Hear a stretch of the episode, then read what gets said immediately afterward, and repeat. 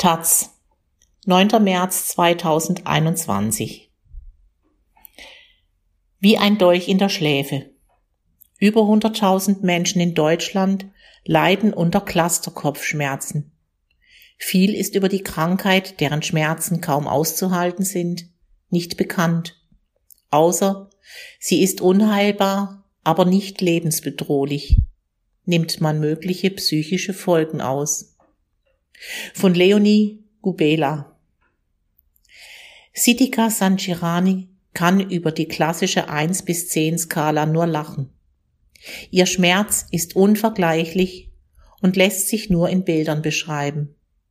Ein glühendes Messer im Auge, ein Dolch in der Schläfe, eine Nadel, die im Gehirn rumstochert.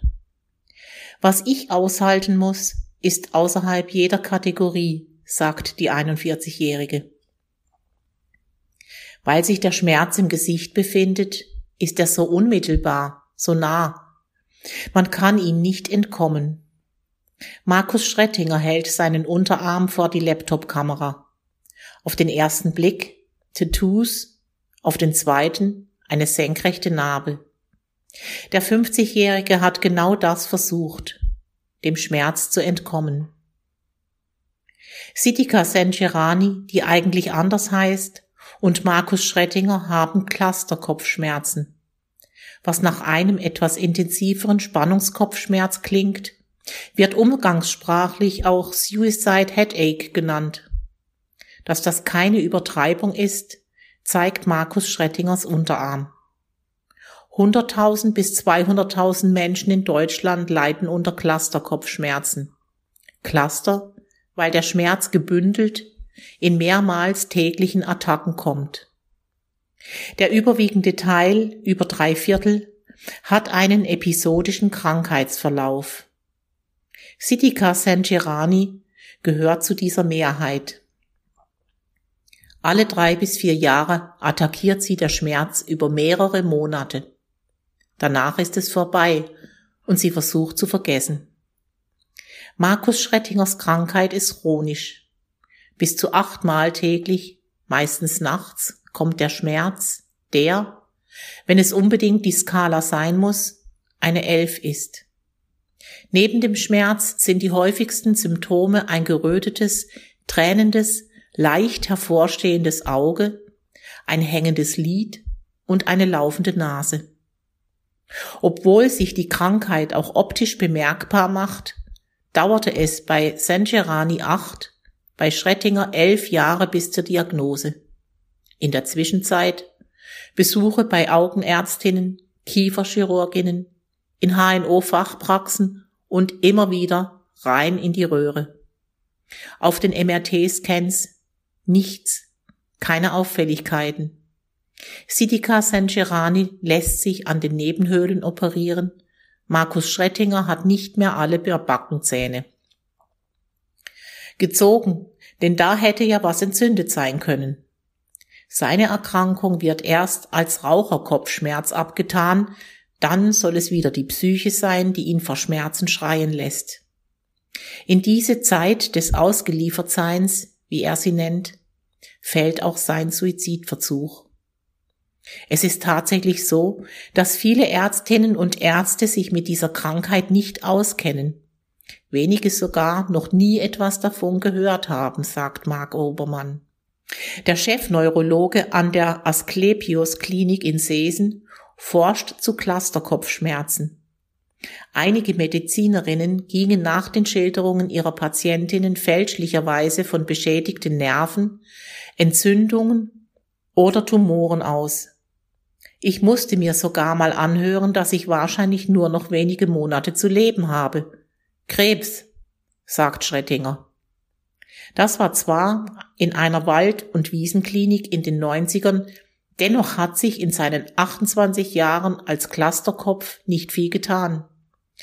Die Ursache der Clusterkopfschmerzen ist nach wie vor unklar. Sicher ist nur, die Krankheit ist unheilbar, aber nicht lebensbedrohlich. Nimmt man mögliche psychische Folgen aus. Bis heute ist noch kein Medikament auf dem Markt, das einzig für Clusterkopfschmerzen entwickelt wurde. Aber es gibt eine Vielzahl an Arzneimitteln, die Linderung verschaffen können, obwohl sie für andere Erkrankungen vorgesehen sind. Verapamil zum Beispiel hilft eigentlich gegen Bluthochdruck, mindert aber bei vielen die Attackenhäufigkeit. Für Lithium, Inhaltsstoff von Antidepressiva, gilt das Gleiche. Verbreitet sind auch Triptane, also Migränemittel, die dem Clusterkopfschmerz weniger fern liegen. Eine experimentellere Behandlungsmöglichkeit sind sogenannte Neurostimulatoren, die in den Kiefer implantiert werden. Mit kleinen Stromimpulsen lässt sich der dort verlaufende Trigeminusnerv überreizen. Was die allermeisten Patientinnen zu Hause stehen haben, ist eine 10 Liter Sauerstoffflasche. Inhalieren, sobald es losgeht, kann den Schmerz vertreiben. Kann. Bei manchen schlagen einige dieser Medikamente an, bei anderen überhaupt nicht. Bei wieder anderen wirken sie ein paar Jahre, dann funktionieren sie plötzlich nicht mehr. Diese Krankheit ist mit so viel Ungewissheit und Bedrohung verbunden, sagt Siddhika Sanchirani. Aktuell hat sie nach vier Jahren Ruhe wieder eine Episode. Die Attacken sind häufiger als beim letzten Mal. Das kann mit einer nachlassenden Wirkung des Sauerstoffs zu tun haben, sagt sie. Es sind nicht allein Schmerz und Ungewissheit, die die Betroffenen umtreiben. Hinzu kommt die Last, ihrem privaten Umfeld, ihrem Arbeitgeber begreiflich machen zu müssen, dass ihr Leiden nicht alltäglich ist. Die schlimmste Reaktion ist, das habe ich auch. Oder nimm doch mal eine Ibu, sagt Siddhika Senchigrani. Das ist die Höchststrafe für jeden Cluster-Kopfschmerzpatienten. Dieses Hast du es mal mit Aspirin versucht? sagt auch Markus Schrettinger. Der Cluster-Kopfschmerz trägt den Kopfschmerz im Namen und eine ganze Nation kann mitfühlen.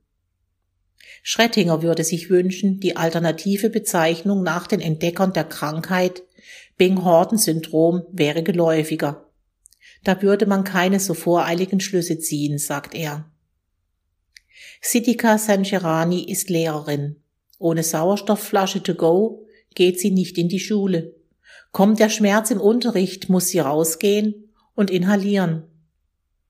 Ihrem Arbeitgeber hat Sancherani kurz bevor sie anfing eine ausführliche E-Mail geschrieben und ihre Krankheit erklärt. Ich kann nicht davon ausgehen, dass eine Personalerin oder ein Personaler das googelt oder von selbst ernst nimmt. Besonders im Referendariat litt sie unter dem Druck, schnell wieder fit sein zu müssen. Mit Krankschreibungen tut sie sich schwer. Da ist viel schlechtes Gewissen, viel Scham, viel das kann ich jetzt nicht bringen, sagt sie. Markus Schrettinger hat lange bei einer Krankenkasse gearbeitet, danach als ITler in einer Softwarefirma. Mittlerweile ist er in Rente, seine Krankheit wurde als Behinderung anerkannt. Er habe jahrelang einfach durchgehalten, obwohl er eigentlich arbeitsunfähig war. Schrettinger weiß, dass er Glück gehabt hat. Er kennt viele Cluster-Kopfschmerzpatientinnen, bei denen sich die Rentenversicherung querstellt. Überhaupt kennt er sehr viele Menschen. Markus Schrettinger ist der wohl am besten vernetzte Clusterkopf in Europa. Von seinen 700 Facebook-Freundinnen haben 500 Clusterkopfschmerzen, sagt er. Er ist mit Menschen in ganz Europa in Kontakt, tauscht sich aus über Erfahrungen und Behandlungsmöglichkeiten. In seine Selbsthilfegruppe in Karlsruhe kommen Dutzende aus der gesamten Region Sogar aus Bayern reisen manche an. Auch seine Frau Melanie ist voll eingespannt, ist die gute Seele der Gruppe und betreut Angehörige. Für die Familie ist diese Krankheit natürlich eine Riesenbelastung, sagt er. Eine geliebte Person so dermaßen leiden zu sehen und nichts tun zu können, das ist die Hölle. Dass er mit seiner Gruppe einen Beitrag dazu leisten kann, Menschen ein besseres Gefühl zu geben, gibt ihm Hoffnung. Er pocht bei jedem Treffen auf ausführliche Vorstellungsrunden, weil er weiß, dass man die Leute reden lassen muss. Dass es wahnsinnig hilft, Ballast abzuwerfen, einander zuzuhören. Neurologe Mark Obermann stimmt ein neues Prophylaxepräparat, das in den USA schon zugelassen ist, zuversichtlich. Auch würden die technischen Therapien, zum Beispiel die Neurostimulation, immer besser. Weil vergleichsweise nur so wenige Menschen Clusterkopfschmerzen haben, fehlen Gelder, um die Forschung zu beschleunigen. Dafür ist sie stetig, sagt Mark Obermann. Er ist optimistisch, dass wir immer mehr über die Krankheit wissen. Für Siddhika Senchari und Markus Schrettinger wäre schon viel erreicht, wenn mehr Menschen wüssten, was Clusterkopfschmerzen bedeuten. Sich verstanden und weniger allein zu fühlen, macht aus der Elf zwar keine neun, hilft aber der Psyche. Hinweis. Wenn Sie Suizidgedanken haben, sprechen Sie darüber mit jemandem. Sie können sich rund um die Uhr an die Telefonseelsorge wenden 0800 111 01 11 oder 0800 111 0222 oder www.telefonseelsorge.de